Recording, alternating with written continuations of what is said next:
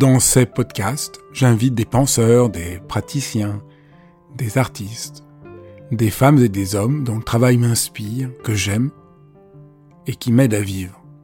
Et j'ai eu envie de partager mes enthousiasmes avec vous. Dialogue parce que je crois à la vertu de l'écoute et au bonheur du partage.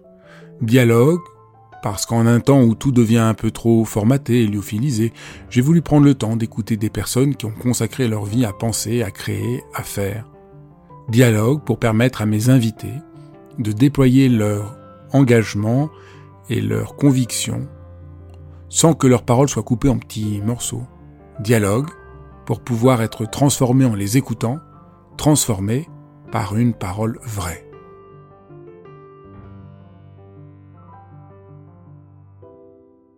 Vous l'avez peut-être déjà vu sur TikTok, le Père Mathieu, vraiment euh, un prêtre qui euh, s'engage sur les réseaux sociaux à parler de sa vie, euh, de, tous les détails de sa vie quotidienne, des défis, des déceptions qu'il vit, pour essayer de témoigner de comment garder courage, comment ouvrir son cœur, comment continuer à aimer malgré les difficultés. Et j'avais envie de le recevoir pour explorer un peu le, chemin avec lui de, de, l'amour que j'essaie si souvent euh, de déployer sur cette chaîne. Bonjour Père Mathieu. Bonjour Fabrice. Je suis vraiment très heureux de vous recevoir. J'ai beaucoup, j'étais très touché de la lecture de ton livre parce que je trouve que l'expérience peut être euh, centrale, en tout cas pour moi, c'est l'expérience que tu décris de ce qu'est le, renversement de sentir qu'on est aimé. Et que le fait de se sentir aimé nous transforme. J'ai l'impression que c'est un peu au cœur de, ce qui t'habite, de ce que tu essayes de transmettre. Alors peut-être on pourrait partir comme première question. Pourquoi on a tant besoin d'être aimé? Bah déjà, moi, j'aimerais, je, on va dire que je botte en touche, mais euh, merci de l'honneur, Fabrice, que tu me fais de dire que c'est ce que toi tu ressens comme chose première à travers, euh, à travers la lecture de ces pages parce que euh, parce que c'est vraiment ce, qui, ce qui, je crois, est essentiel. Et donc, la question que tu poses, c'est pourquoi est-ce si essentiel d'être aimé? Je mm. Je m'étais jamais posé la question comme ça, et merci de me la poser, parce que je crois que c'est ça qui fait du bien, d'avoir peut-être plus des nouvelles questions que des nouvelles réponses. spontanément, ce qui me vient en tête, c'est, je pense, comme les plantes ont besoin de la lumière et du soleil, bah, nous, les êtres humains, on a besoin d'amour. Euh, ceux qui en sont privés, je suis pas sûr qu'ils puissent déployer tous les charismes, les compétences qu'ils portent en eux. Et, donc, pourquoi on a tant besoin d'être aimé? C'est une excellente question. Parce que c'est une question que la plupart des êtres humains, au fond, se refusent à consentir. On a tous besoin d'être aimé, et déjà, le reconnaître, c'est déjà une, première étape euh, peut-être majeure. On a l'impression qu'on n'a plus le droit, on a l'impression que c'est pas possible, et on, consent au fond. Et peut-être que la voix dont tu parles, c'est sentir qu'on a besoin d'être aimé et se laisser enflammer, toucher, bouleverser euh, par ce désir-là. Exactement. Euh, moi, pour le coup, il m'a déjà fallu comprendre que euh, aimer était essentiel dans cette équation. Parce que de là où j'étais, j'avais fait une école de commerce, pour moi, ce qui allait faire mon accomplissement, mon épanouissement, mon bonheur, c'était plutôt correspondre à un modèle commercial. Et, et en fait, ouais, à, 20, euh, à 23 ans, c'était pas évident pour moi que la finalité de la vie, c'était aimer. Et il m'a fallu déjà quelques années pour le comprendre. Et, et aujourd'hui, oui, j'en suis sûr. C'est ce qu'il y a de plus essentiel. Aimer, se sentir aimé et offrir à l'autre d'être aimé. Je crois qu'il n'y a, a pas plus grande joie. Et, tu montres que ça nous transforme. Que, que le sentiment d'être sentir aimé, et pour toi, au fond, c'est ça la rencontre avec, Dieu. Mais pour certains, c'est la rencontre avec Dieu. Il y a plein d'autres manières de se sentir aimé. Mais cette expérience où on se sent aimé euh, a la vertu tout à fait euh, extraordinaire de, nous transformer. C'est ça dont tu fais l'expérience, on pourrait presque dire, dans ta vie, parce qu'au fond, le livre raconte ta vie au quotidien euh, de prêtre, et tu ne cesses d'être étonné de la manière dont les gens se sentent aimés sans raison. Parce qu'au fond, c'est ça. on, est aimé, on peut être aimé que sans raison. d'un seul coup, on se métamorphose. Exactement. C'est marrant parce que tu, tu y vois une porte d'entrée qui n'est pas celle que spontanément j'aurais dite. C'est-à-dire que moi, je crois que j'ai découvert à travers Dieu et à travers ce qu'il nous a laissé, la Bible, les meilleurs conseils que j'ai jamais vus ailleurs pour avoir une vie heureuse et en paix. Et donc pour savoir aimer. Et, se délecter de ce que c'est qu'aimer et offrir à l'autre de ressentir cette joie incomparable. Et, c'est vrai que je, mets souvent en second le sentiment de relation avec Dieu, de se sentir aimé par lui. Pour moi, c'est ça m'est venu, je pense, après, dans ma quête intérieure. Et, toi, c'est intéressant parce que tu relis à, travers ces, dix années de pages de vie que, que bah, c'est ça qu'on voit en premier, à quel point que les gens me confient qu'ils se sentent aimés, ça transforme leur vie. Je pense qu'en fait, on peut avoir une vie géniale à plein, des aspects avant. Euh, elle nous paraît en haute définition et tout, mais le jour où on se rend compte que notre vie a du sens, que notre vie a du prix, et que qui qu'on soit, quoi qu'on ait fait, eh ben, eh ben, on est capable d'aimer et de se sentir aimé par d'autres, et par un autre en particulier. Je pense que elle passe d'une très haute définition 4K à juste de la couleur. Et, ça, ça change tout. C'est que c'était le même film qu'il y avait avant, des mêmes belles images, le même beau scénario, mais là, d'un coup, ça prend une saveur différente. Et, ça, oui, je pense qu'il n'y a que l'amour, mais l'amour pur, gratuit, l'amour qui n'attend rien, l'amour qui se donne à, perte, et qui pourtant est en même temps la, la plus grande joie qu'on reçoit de, l'offrir à l'autre. Oui, parce que je parle évidemment, on ne peut pas lire ton livre sans penser à sa propre expérience, mais moi, au fond, ça a été ça la, le, grand choc que j'ai vécu quand j'ai eu 20 ans, en découvrant la méditation pour ma part, de me sentir aimé sans raison, et ça a tout métamorphosé. Mais c'est difficile dans notre monde de réussir à, à, entendre ça, de réussir à entendre euh, ce besoin euh, qu'on a d'être aimé et que on le, ça se donne sans qu'on le mérite, sans qu'on l'ait voulu, et que c'est un des grands mystères de, l'existence et que aimer, c'est pas seulement jouir. C'est que je pense que c'est ça longtemps, moi, dans ma tête. Enfin, aimer, c'était juste profiter. Euh, comme on, aime du Nutella ou on aime euh, une petite amie. Enfin, mais en fait, aimer, c'est donner quelqu'un qu'on aime vraiment, sa moitié, ses enfants, sa grand-mère qui a Alzheimer. C'est lorsqu'on continue d'y aller alors que l'autre nous, nous donne à voir seulement de l'ingratitude, seulement des choses difficiles, que là, on se rend compte de, de, cette force folle qui nous, qui nous habite, de ce feu sacré. Et, donc, c'est vrai que de, de comprendre ce que c'est qu'aimer vrai, et, et, pas seulement donc la, ouais, la, la jouissance, quoi, d'une certaine façon, quoi. Ça, je pense que c'est la clé pour euh, pour pouvoir se délecter et se délecter après d'un rien, parce que quand on a compris que que aimer, c'était à notre portée, qu'on en était aussi digne que n'importe qui, et qu'en fait, tout ce qui nous entoure est intrinsèquement bon, ne porte pas le mal en soi. Il euh, n'y a rien là autour de ce qui, de a autour de nous qui, qui est le mal en soi. Et eh ben la vie devient d'un coup plus simple. On est appelé à aimer, à aimer vraiment, à, à donner à l'autre donc de pleinement se déployer la beauté de ce qu'il est, la bonté de ce qu'il est, et, et, tout ce qui nous entoure est, est en soi bon. C'est une histoire d'amour, tout ça. Du début à la fin, ni plus ni moins. J'interromps quelques secondes l'épisode pour vous dire merci. Si vous êtes sur ma chaîne et vous êtes si nombreux à écouter Dialogue, c'est que vous êtes intéressés à prendre soin de vous, à avoir souci du monde, à vouloir développer plus euh, d'affection, de tendresse, de chaleur dans ce monde qui en a bien besoin. Et si vous voulez être au courant de tout ce que je propose, de dialogue, de cours, de rencontres, c'est tout simple inscrivez-vous à ma newsletter en cliquant sur le lien ci-dessous et vous recevrez même un petit cadeau. Voilà, je reviens maintenant à la suite de ce dialogue.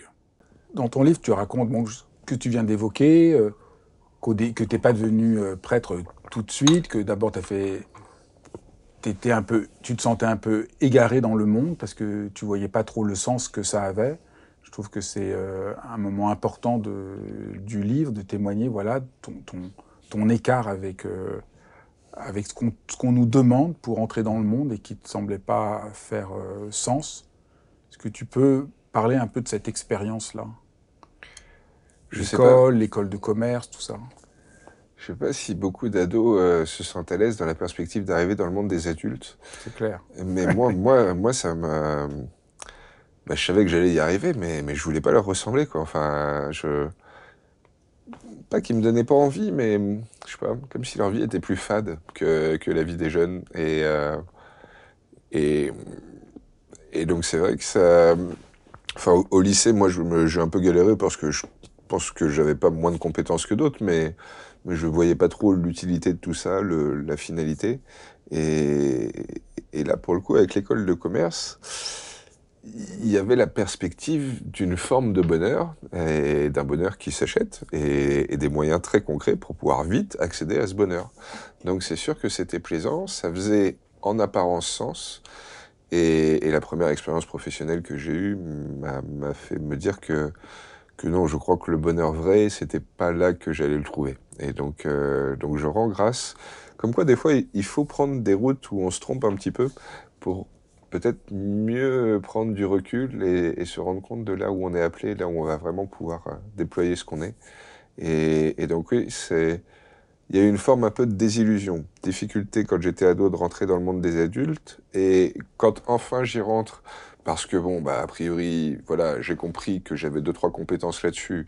Ça allait me permettre d'avoir une certaine liberté financière et cette liberté financière allait donc m'offrir un certain confort de vie et donc confort de vie devrait être égal à bonheur.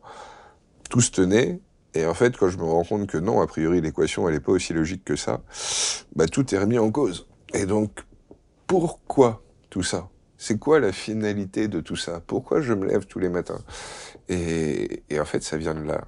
Euh, je devais avoir 24 ans.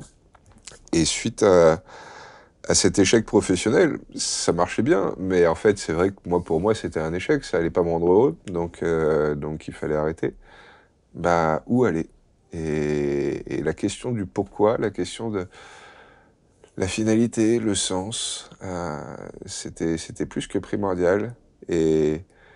Et je retombe un petit peu sur ce qu'on se partageait ju juste avant en off c'est vrai qu'à ce moment-là de ma vie, bouillonnent à des questions philosophiques que je n'avais pas lorsque j'étais en terminale, sûrement que j'avais peut-être pas encore la maturité ou que l'expérience de la vie ne m'avait pas permis une, une, acuité sincère sur ces questions-là.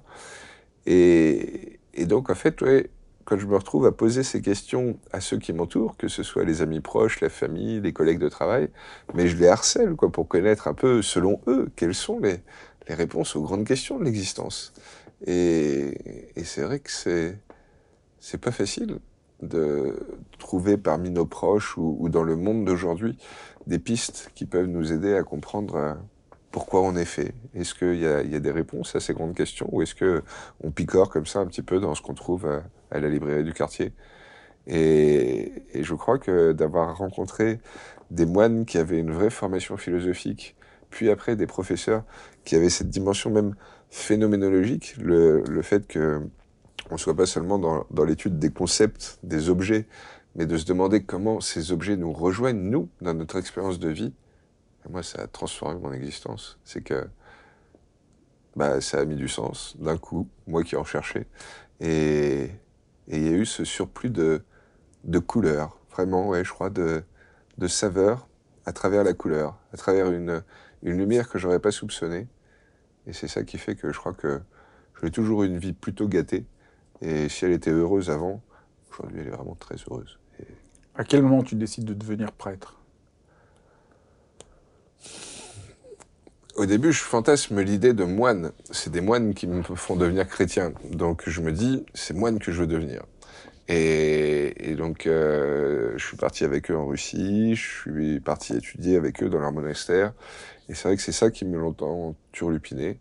Je pense que j'ai longtemps idéalisé la vie communautaire. C'est que c'est quand même quelque chose hein, de vivre ou à cinq dans des petites communautés ou à une trentaine, quarantaine de gars dans des plus grosses, mais tout le temps ensemble, tous les jours, à se répartir les tâches. Euh, enfin bon. Et, donc, je rentre au séminaire, mais plutôt toujours dans ce souci de poursuivre la quête intérieure et philosophique. Et c'était encore très loin l'idée d'être prêtre. Et je pense que c'est au milieu du séminaire, vers la troisième année, que ça devient évident. C'est grâce à des chrétiens que, que tu es devenu heureux, Mathieu, depuis une dizaine d'années. C'est avec eux que tout prend sens. Et, si à ton tour, tu, tu choisissais cette vie pour permettre à d'autres de devenir heureux comme toi tu l'es devenu. Et, et je pense que cette réflexion, ouais, je l'ai eue en, en troisième année. Et à cette époque-là, ma mère m'a dit une phrase qui, je pense, m'a aussi permis de, de, de d'éclipser un truc qui était encore bloqué à l'intérieur. Quoi. Elle me dit, euh, mais Mathieu, aujourd'hui, t'es heureux, sois prêtre. Puis si un jour t'es, plus heureux, bah, tu seras plus prêtre. c'était, c'était naïf de bon sens. Et en fait, je pense que ça, ça m'a retiré une pression intérieure que sûrement je devais avoir. Et, je crois que ça m'a fait du bien de l'entendre. Et donc, ouais, à peu près la moitié du parcours. Allez, je suis prêt. Est-ce que ça me rendra heureux? Je sais pas, mais je suis prêt à prendre les moyens jusqu'à la fin de ma vie de, de choisir cette existence et de croire que, que c'est là que je pourrais m'épanouir et peut-être même permettre à quelques-uns qui croiseront ma route de s'épanouir aussi. Qu'est-ce qui a été le plus, le plus, au début le plus important qui t'a rendu heureux dans cette découverte du, du christianisme? C'est comme si du jour au lendemain, j'avais découvert la vraie beauté des choses. C'est-à-dire qu'avant, ce que je croyais être beau, c'est ce qui pétille dans les yeux. J'ai longtemps travaillé pas très loin d'ici, j'ai fait mes études vraiment à côté d'ici. Et, donc c'est vrai que la grande avenue là qui remonte Boulogne, avec le magasin Porsche au bout, alors aujourd'hui je crois que c'est un magasin alpine, mais voilà, il y a plein de fastes là ici, il y a plein de jolis penthouse en haut des immeubles, il y a plein de... Et c'est vrai qu'en apparence, c'est merveilleux, ça nous paraît très beau. Et en fait, je me suis rendu compte que, oui, en surface, mais, mais c'est fade. Et enfin, moi, l'expérience que j'en ai faite, c'est que ça m'a paru des cercles fades de, et dans lesquels je me suis pas retrouvé. Et, du jour au lendemain, j'ai découvert des gens qui, eux, pour le coup, n'avaient rien. Mais eux, eux, ils me donnaient envie de passer des après-midi entiers avec eux. Et, et ces gens-là, je me suis dit, mais eux, qui en apparence, pour le coup, sont vraiment abîmés par la vie, eux, ils sont, objectivement, ils sont moches. euh, bah pourtant, c'est les plus belles personnes que j'avais euh, jamais rencontrées. Ils avaient un truc qui brûlait dans leur cœur, ils avaient le plus beau sourire que j'avais jamais vu. Et, et en fait, cette beauté, je l'ai découvert dans le cœur d'être humain d'un coup. Enfin, j'ai pu comparer deux mondes assez, assez opposés d'un coup. Et, et j'ai eu l'impression aussi deux univers euh, architecture citadin d'un coup entre euh, la campagne de Bourgogne où je me suis installé et cet univers de, de Paris, le 92, là où j'ai longtemps vécu. Et, c'est vrai que j'ai trouvé un équilibre de vie là-bas que, je trouvais pas ici. Et donc, euh, du jour au lendemain, c'est comme si, si mon regard sur le monde voyait plus facilement le beau dans les choses simples, les choses ordinaires. Et, et, ça, pour le coup, ça a transformé ma vie. C'est que c'est notre Jésus qui dit que l'œil est, la lumière de l'âme. Et donc, je pense que la façon dont on voit le monde transforme le monde, mais nous transforme aussi nous-mêmes. Et, donc, ouais, je crois que c'est ça qui, a fait germer en moi la foi. Donc, j'ai pas eu un événement mystique, mais, mais voilà, quelques années de rencontres, d'expériences avec tous ces chrétiens m'ont fait mieux me rendre compte de la beauté simple de la vie ordinaire. Et c'est peut-être ça que j'ai cherché à raconter un peu dans le bouquin, l'ordinaire de la vie, mais c'est beau.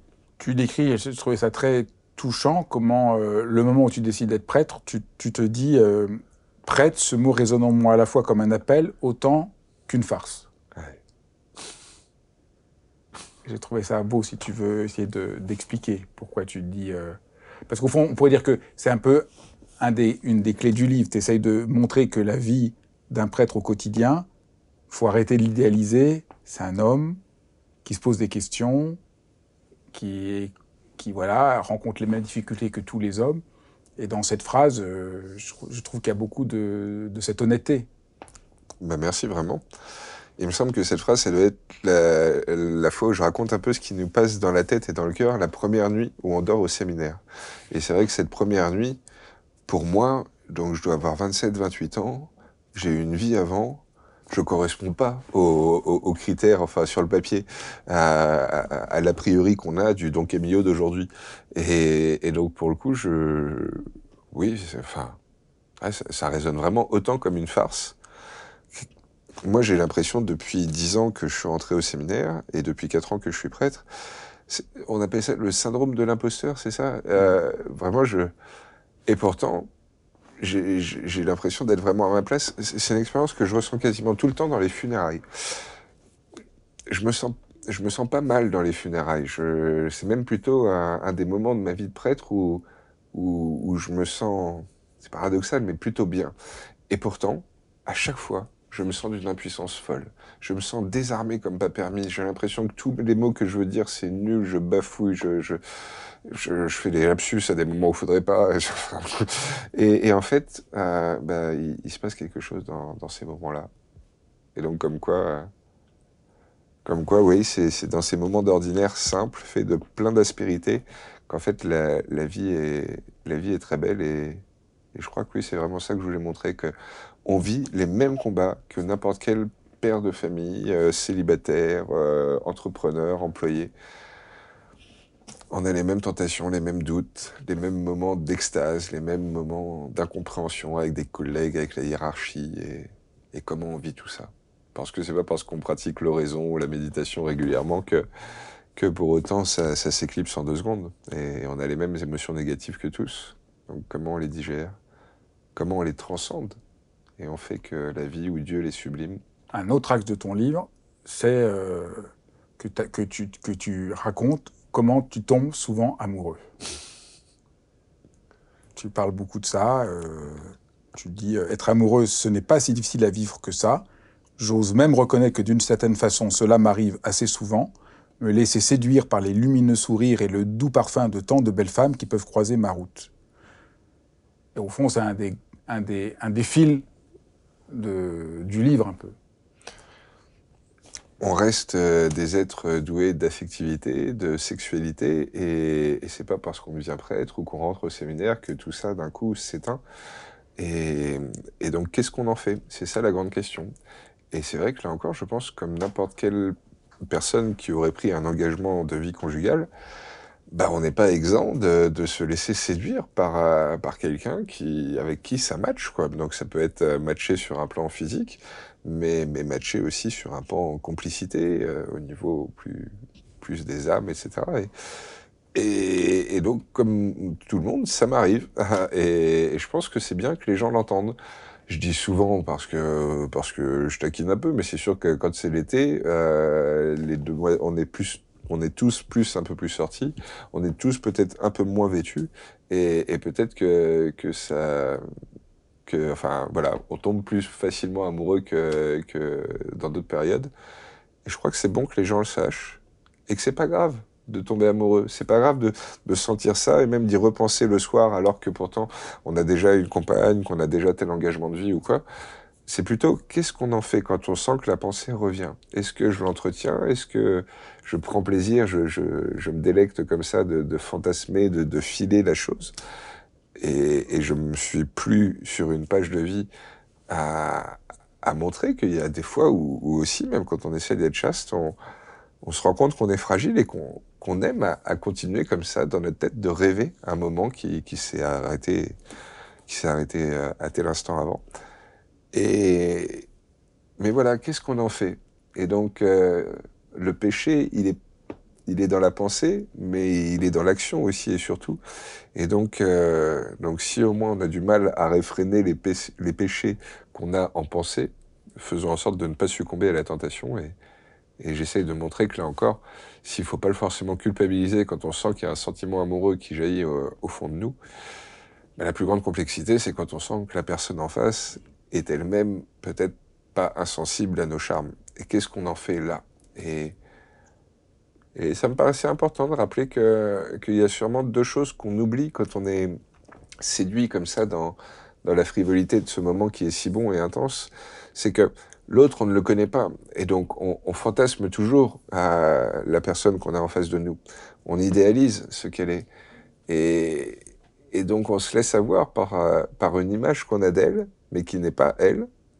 Nous-mêmes, on lui donne à voir l'appartement témoin, et, on n'est pas vraiment exactement ça au quotidien. Et, en même temps, on oublie tout le reste de ce qu'on a construit dans nos autres engagements.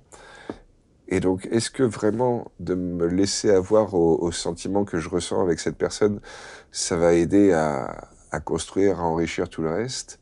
Est-ce que je me fais pas avoir par juste une image, un fantasme qui, qui au fond risque d'être euh, au mieux décevant et, et au pire, euh, voilà.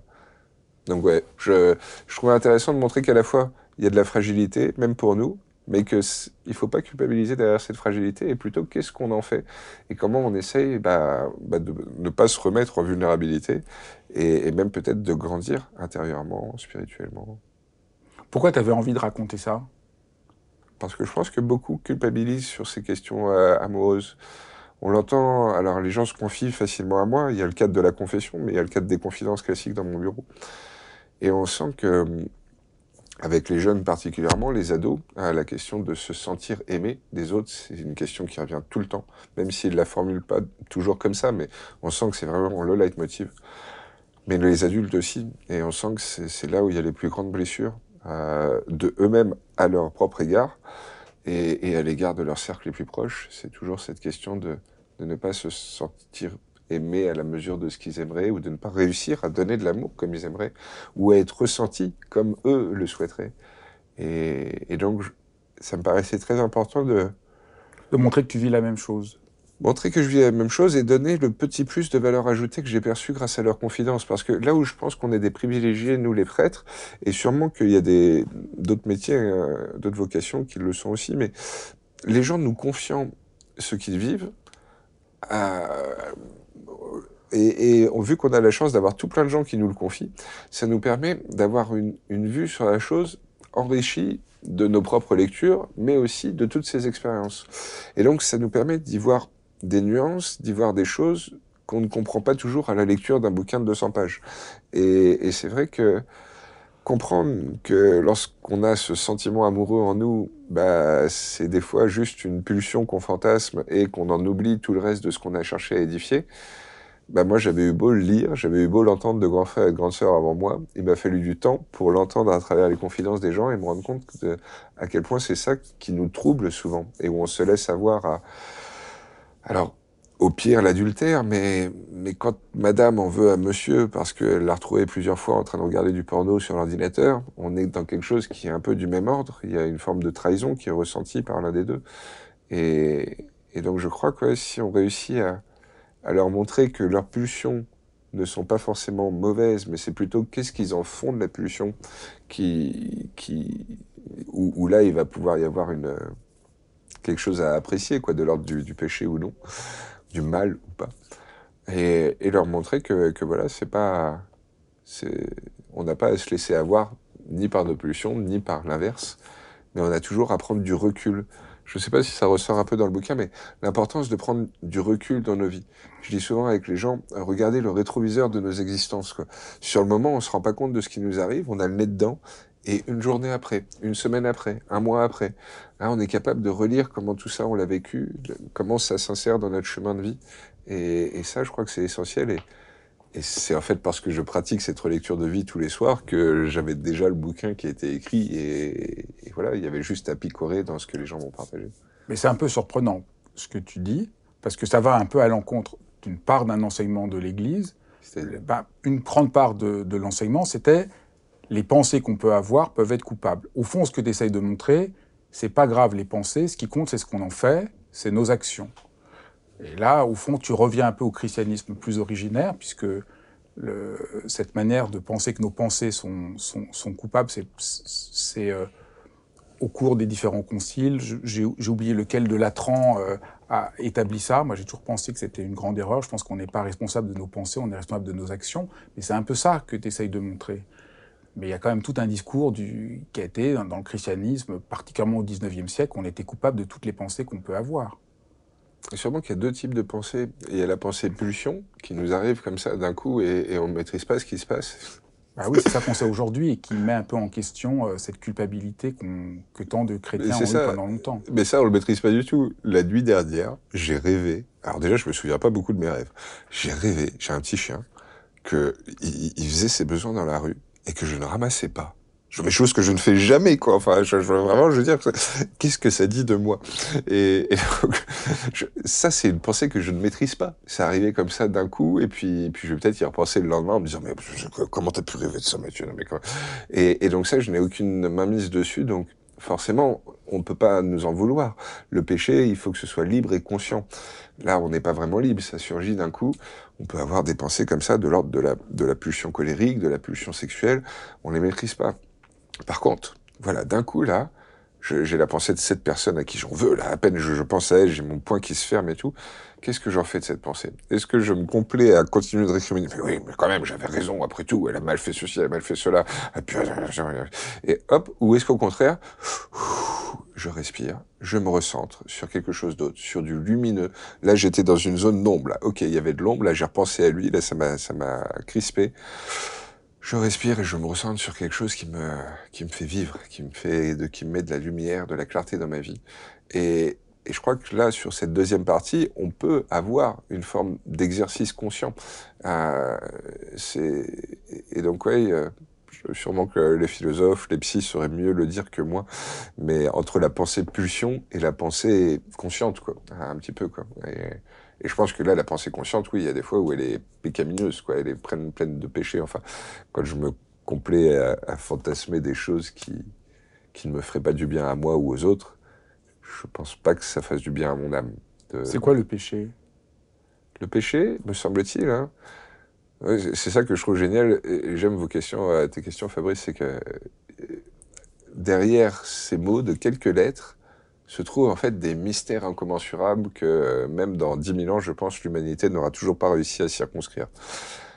Le péché, si j'ai bien compris, en hébreu, ça se dit shata, et ça veut dire non ajusté. Ça vient du tireur à l'arc lorsqu'il loupe sa cible.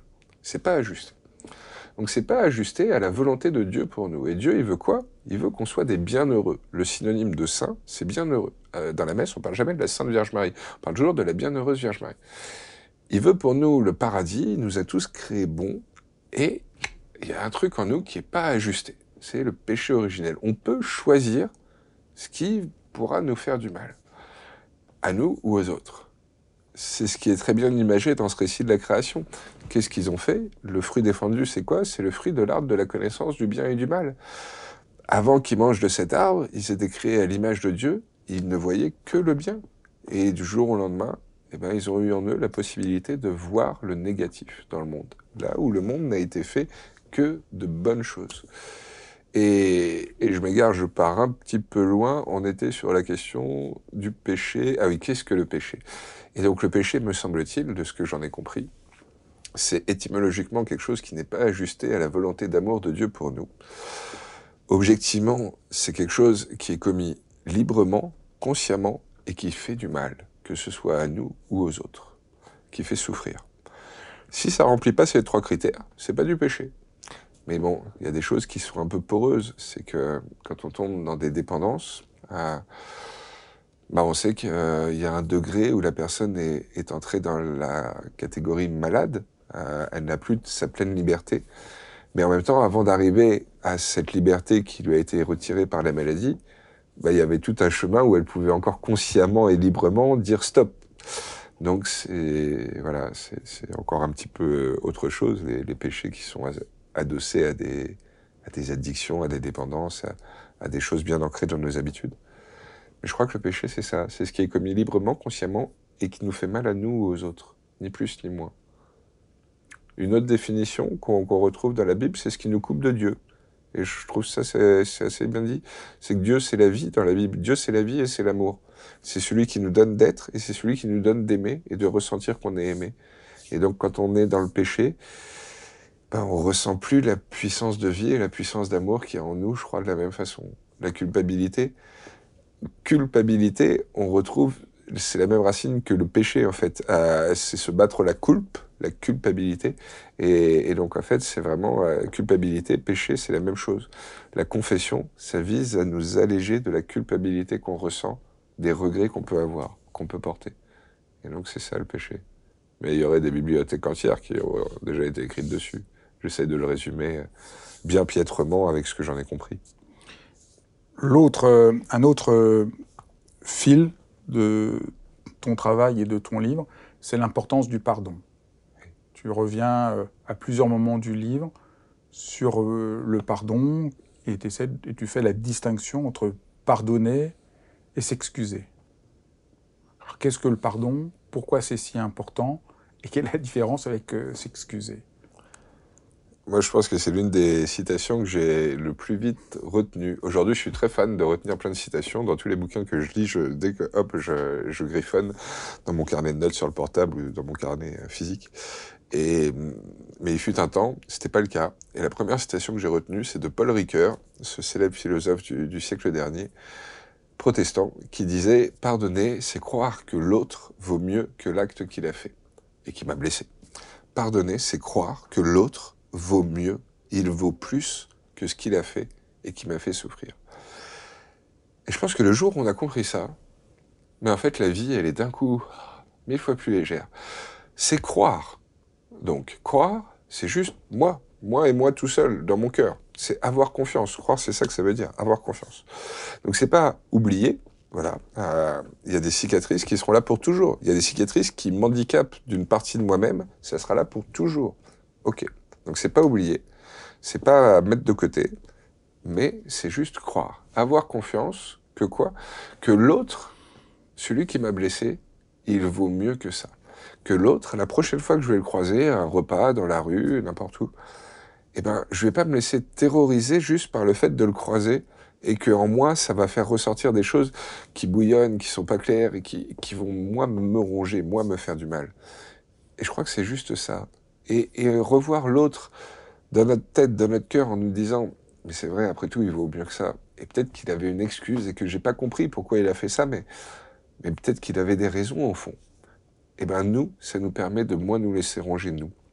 Quand Dieu, quand Jésus nous demande de pardonner à l'infini, c'est pas pour lui faire plaisir, c'est pas pour faire plaisir à l'autre, c'est pas pour aller serrer l'autre dans nos bras. Euh, l'autre, il prendrait ça comme de la condescendance, bien souvent. Non, c'est juste pour nous-mêmes, pour que la prochaine fois qu'on croisera l'autre, si on a été capable de faire ce chemin intérieur, bah, je pense que on se laisse moins affecter quand on croise l'autre, parce qu'on n'est plus terrorisé par le passé qu'on a avec lui, mais on regarde ce passé avec euh, avec une condescendance dans le bon sens du terme. On, on, se met à son niveau et en se disant, ben voilà, il y a quelque chose que je ne sais pas, mais sûrement qu'il y a une excuse derrière tout ça. Et peut-être que c'est là la différence entre pardonner. Pardonner, ça veut dire étymologiquement faire plus que donner, vraiment le don parfait. Et s'excuser, on retrouve excuse. Donc, je m'excuse quand j'ai une excuse. Euh, si j'avais été en retard à, notre entretien, bah, j'ai peut-être l'excuse d'avoir euh, loupé euh, mon bus. Et donc là, voilà, bah, je te prie de bien vouloir m'excuser, Fabrice, j'ai loupé mon bus. Euh, mais mais il y a des fois où on a vécu des horreurs, et quand les gens nous ont fait subir des sévices ou quoi, il n'y a pas d'excuse. Par contre, dans mon cœur, sûrement que sûrement que je peux faire ce chemin de pardon intérieur qui va m'aider à mieux dormir, tout simplement à ne plus avoir mes pensées et mon cœur qui, qui se laissent euh, bouffer intérieurement, contaminés par, euh, par cette blessure passée. Et je crois que c'est le pardon, sûrement que c'est c'est ce qui est la clé pour une vie plus, plus paisible pour tous. Et Jésus, c'est ce fou qui nous dit qu'il faut aimer nos ennemis et pardonner à l'infini. Et pardonner pour le même péché, pour la même faute que commet notre frère. Tout le temps la même. Il faut pardonner à l'infini. Et dans le livre, alors là, on voit que c'est pas du tout théorique. Tu parles de, voilà de, toutes les blessures que tu vis, euh, les problèmes, les trahisons, et comment tu essayes de te débrouiller avec euh, cette exigence de pardonner.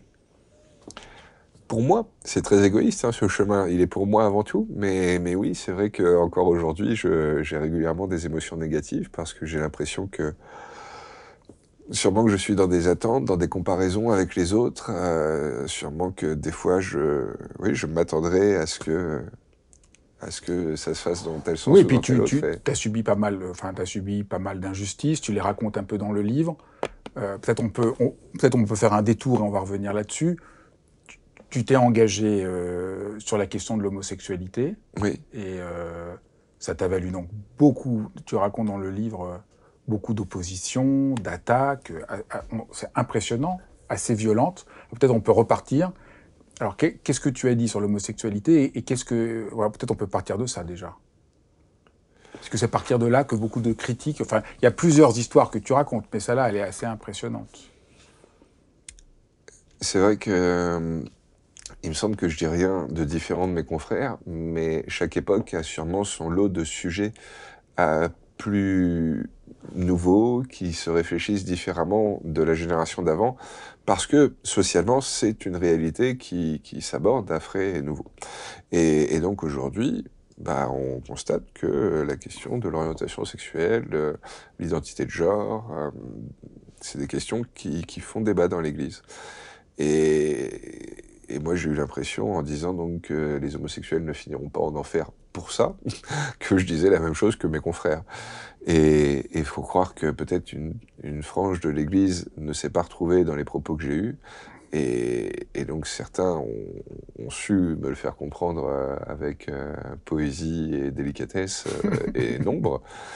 Et ça va été très loin. Tu, tu, et bah, ouais. tu racontes plein d'histoires. on t'a demandé en haut lieu d'enlever la vidéo. On a contacté ta, je sais pas comment on appelle ça, ta directrice spirituelle de plus avoir rapport avec toi. Ouais, on a. Je, me suis rendu compte que ce qu'on peut voir de temps en temps dans d'autres lieux, euh, des entreprises, des, des, partis politiques ou quoi, de choses mal placées, de choses qui qui font pas du bien à voir, et eh ben on peut le voir aussi dans l'Église de temps en temps. Euh, certains confrères ont été écroués pour euh, abus de confiance ou ou abus spirituels ou même abus sexuels sur des sur des victimes. Euh, mais je pense qu'il y a encore des fois sûrement des des façons de faire dans notre façon de nous diriger, dans notre façon de nous gouverner, qui sont pas très ajustées. En tout cas, moi, j'en ai fait les frais. Alors, Dieu merci, dans le mode de fonctionnement de la hiérarchie de l'Église, les prêtres, on ne dépend que d'une seule personne, c'est notre évêque. Et donc, les autres évêques, les évêques des autres départements de France, n'ont rien à me dire. Et j'ai la chance, moi, d'être en confiance avec le mien, on se dit les choses, et je crois qu'il n'a pas trouvé que je disais de bêtises par rapport à cette question-là. Maintenant, il y en a d'autres qui n'ont pas aimé et qui, en effet, sont passés par euh, les recours de ma directrice spirituelle et tout pour, euh, pour vraiment mettre la pression sur moi, mais sur elle aussi. Et c'est vrai que ça, ça m'a surpris. C'est que je me suis dit, mais non, mais là, on est, on est dans le parrain, là. Enfin, enfin j'y aurais jamais cru.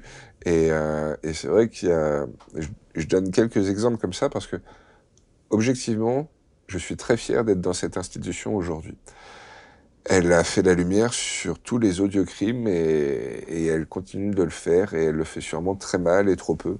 Mais moi, je suis content d'être dans cette institution qui reconnaît qu'elle a été souillée, que encore aujourd'hui, il y a sûrement des choses qui sont pas ajustées, mais qui cherchent à faire la transparence, la vérité, la réparation auprès de ceux qui ont été blessés. Et encore aujourd'hui, je pense que dans le même esprit de ce qui a amené à ces abus, à ces actes de pédocriminalité, bah, il y a, y a la question de la gouvernance entre nous, entre les prêtres et les évêques, entre les prêtres et les fidèles, et, sûrement que, que ce livre vise à, montrer un, prêtre, dans la transparence de ce qu'il est aujourd'hui, pour montrer qu'on est on n'est pas plus méritant et je crois pas on n'a pas plus de pouvoir que les autres et, et donc, euh, remettons-nous à notre place pour pas risquer de tomber dans, des abus qui sont ceux qu'on a connus et que la justice dénonce et, et, condamne très légitimement, ou même juste des abus en fait d'autorité. Voilà, euh... donc ces abus d'autorité donc que tu subis. Et alors tu montres que euh, c'est là où il faut, c'est là où tu es blessé, où, où, où tu es choqué, et que la question et qu'il faut mettre en, en, application ce que tu écris sur le pardon. ah bah, carrément, alors, oui. Et donc comment, voilà. C'est un bon exemple. Comment tu fais? Par exemple, prenons l'exemple que tu viens de parler. C'est que tu es un peu comme dans le parrain, euh, on t'accuse de. On t'accuse, tu, tu, comment tu peux pardonner? Je pense que, encore dernièrement, Fabrice, tu sais, ça m'est arrivé il y, a, quelques jours, il y a eu une très grosse déception. Sur le moment, tu as juste envie de, de, retourner des montagnes, d'aller d'aller prendre ton étendard, d'aller dire à tout le monde euh, l'horrible injustice dont tu as été victime, etc.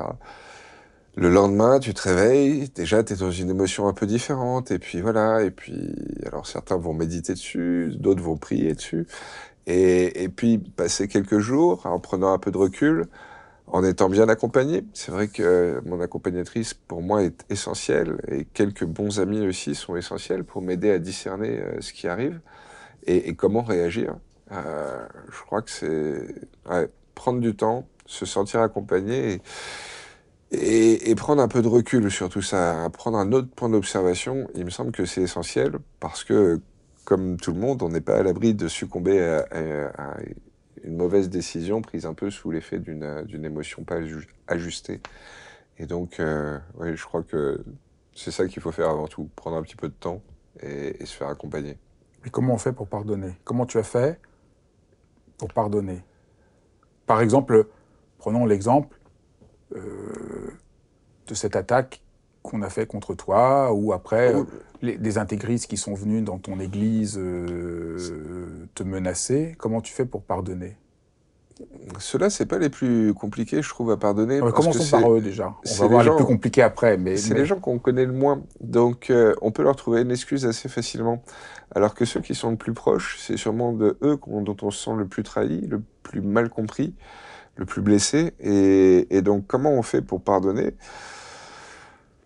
Peut-être on peut prendre un exemple. Vas-y, vas-y. Ben choisis un exemple pour qu'on comprenne comment tu fais pour pardonner pour qu'on rentre un peu dans la difficulté, parce qu'on a tous, voilà, on aime bien l'idée du pardon, mais après concrètement dans nos vies, on a l'impression que c'est insurmontable. Donc, euh, est-ce que tu peux prendre une difficulté, quelqu'un qui t'a beaucoup blessé, comment tu as fait pour le, pour le pardonner, pour qu'on voit le processus?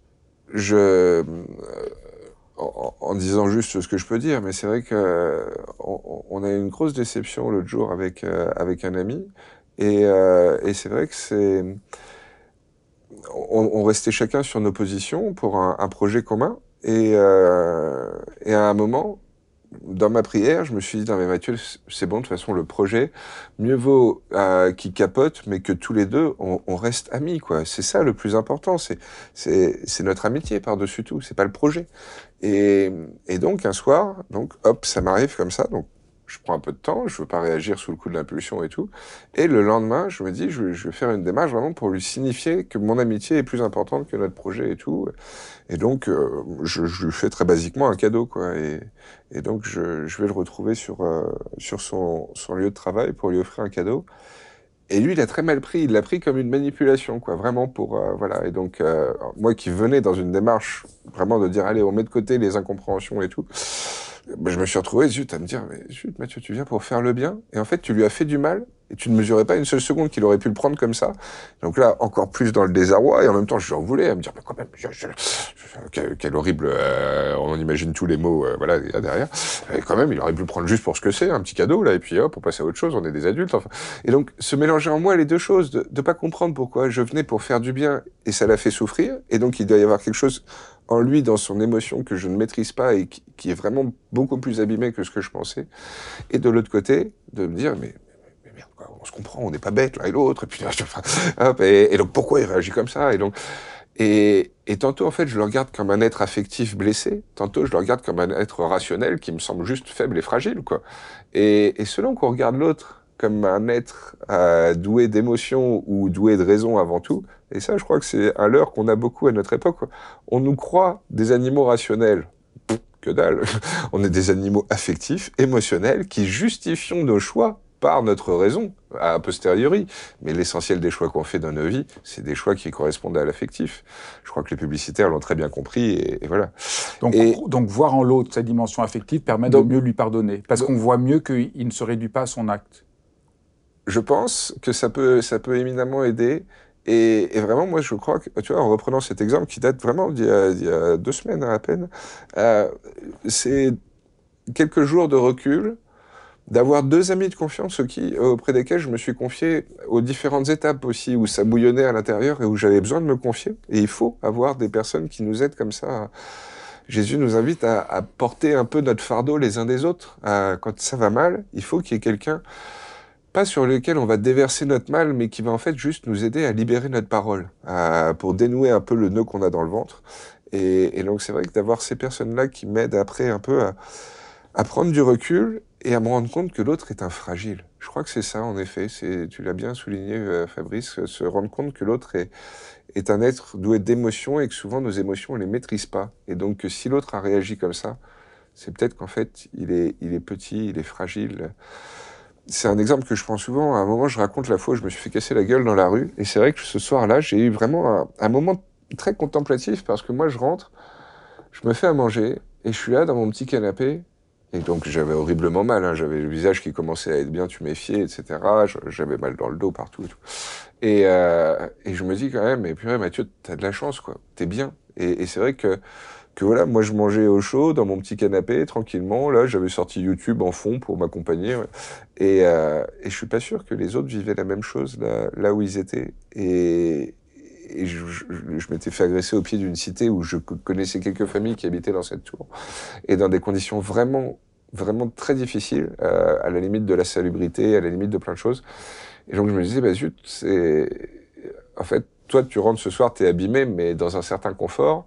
Et eux, là, tes agresseurs, alors oui, ils avaient aucune légitimité à faire ce qu'ils ont fait, mais, mais n'empêche que je me retrouvais à les plaindre. Et, et, ça, ils, ils étaient pardonnés en deux secondes. Et en fait, de les avoir vus comme des petits, ça m'a aidé à les pardonner en deux secondes. Et je prends souvent cet exemple avec les gens en leur disant, mais si un chien aboie, c'est qu'il y a quelque chose qui va pas. S'il si, va bien, il aboie pas le chien. Donc, euh, donc c'est qu'il va mal. Et, et, sûrement que pour réussir à pardonner, se rendre compte que l'autre est un petit, un fragile, qui va mal et qui souffre, ça nous aide à, à pardonner. Mais c'est facile sur un plan conceptuel.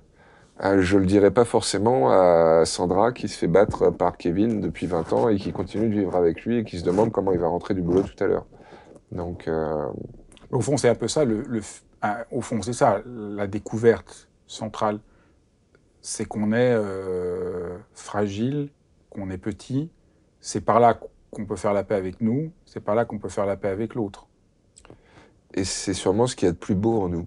On est dans une époque qui a tendance à vouloir cacher nos, impuretés, nos, les choses. Mais en fait, euh, c'est ça qui fait qu'on aime les autres.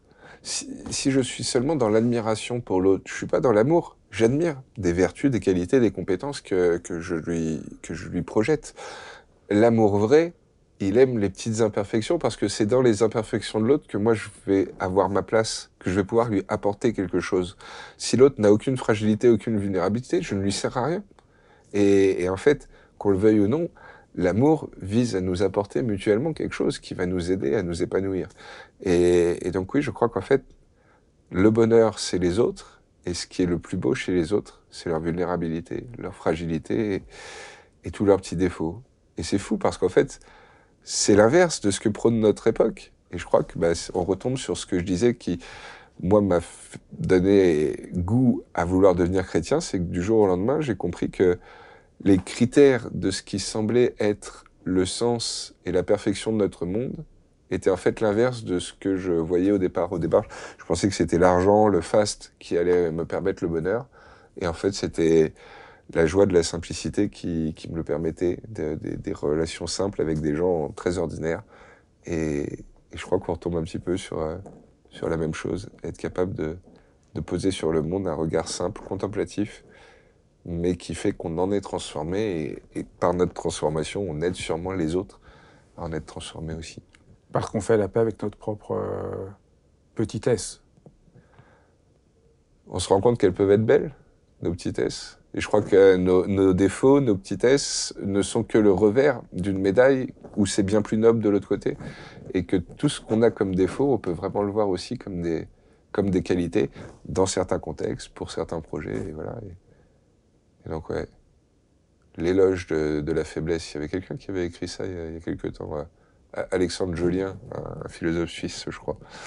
Mais oui, il me semble qu'il faut aimer euh, nos petites vulnérabilités je le dis encore plus en, en chrétien que on pense que c'est dans nos euh, Saint Paul dit comme ça dans la Bible que nos faiblesses sont nos forces parce que justement c'est là que Dieu, si on fait la clarté sur nos faiblesses, nos fragilités, peut transcender ce qui aujourd'hui sont pour nous des déceptions et des frictions en véritable lieu de résurrection.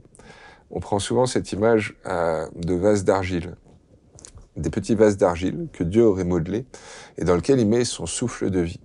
Et son souffle de vie, l'Esprit Saint, l'Esprit de Dieu, c'est souvent représenté comme une flamme. Et ben pour que les petits vases d'argile que nous sommes chacun puissent laisser transparaître la lumière de Dieu, il faut que ces petits vases d'argile aient des failles et des impuretés, sinon ils laissent rien paraître. Et donc c'est absurde, mais on retombe sur ce que je disais tout, juste avant. Nos fragilités, nos impuretés, nos petits défauts, c'est sûrement ça qui fait notre, beauté, notre unicité. Et si on revient à la première question pour euh, clore notre entretien, au fond, c'est ça. La rencontre euh, un peu la plus mystérieuse spirituelle, c'est sentir qu'on est aimé malgré, avec, entièrement, avec nos faiblesses et notre petitesse. On n'est pas aimé euh, parce qu'on ne serait pas petit, mais on est aimé parce qu'on accepte d'être petit. Bah, je te laisse le micro pour dimanche prochain faire l'homélie. non, mais je crois que c'est exactement ça. C'est vraiment, on est aimé malgré, avec, parce que nos petitesses. Et c'est ça qu'il faut consentir. Peut-être c'est, c'est ça la tâche humaine, c'est qu'on ne veut pas consentir à ça. On ne veut pas se laisser aimer. On s'en veut de notre petitesse. Et au fond, il faut euh, au contraire euh, apprendre euh, à ouvrir l'espace pour sentir aimer malgré avec notre petitesse. J'aime bien, comme tu dis, consentir, parce qu'en fait, je pense que c'est plus difficile qu'il n'y paraît de se sentir aimé. Et, et pour le coup, moi, je fais forcément, en tant que prêtre, référence à Dieu. Et je crois que Dieu, on le cherche des fois très loin. Et qu'en fait, euh, et j'ai mis du temps à le comprendre, hein, là où je vois le mieux Dieu, c'est là. C'est là, c'est là. C'est dans le regard, dans le reflet des, des, yeux de mes frères et sœurs. Et, et je pense que c'est là qu'il faut consentir à être aimé, tel qu'on est, par ceux qui sont autour de nous, et, et les aider eux-mêmes à, à aimer et, et, à se sentir aimé. Et en fait, je crois que on, on, touche là la plus grande de toutes les joies, offrir à l'autre de, de, pouvoir goûter la joie et, et de se sentir aimé. Ouais. Ah, merci, ouais. merci Père Mathieu. Ben, merci à vous, cher Fabrice. Ben, merci d'avoir suivi euh, ce nouveau dialogue. J'espère que vous avez été surpris, parce que c'est pas du tout euh, mon habitude d'inviter des prêtres euh, sur cette chaîne. J'espère que ça vous a éclairer, intéresser, questionner. Et je vous dis à très vite pour d'autres épisodes. N'hésitez pas à vous abonner à ma chaîne, à partager cet épisode et à me faire part de tous vos commentaires. Je vous embrasse tous.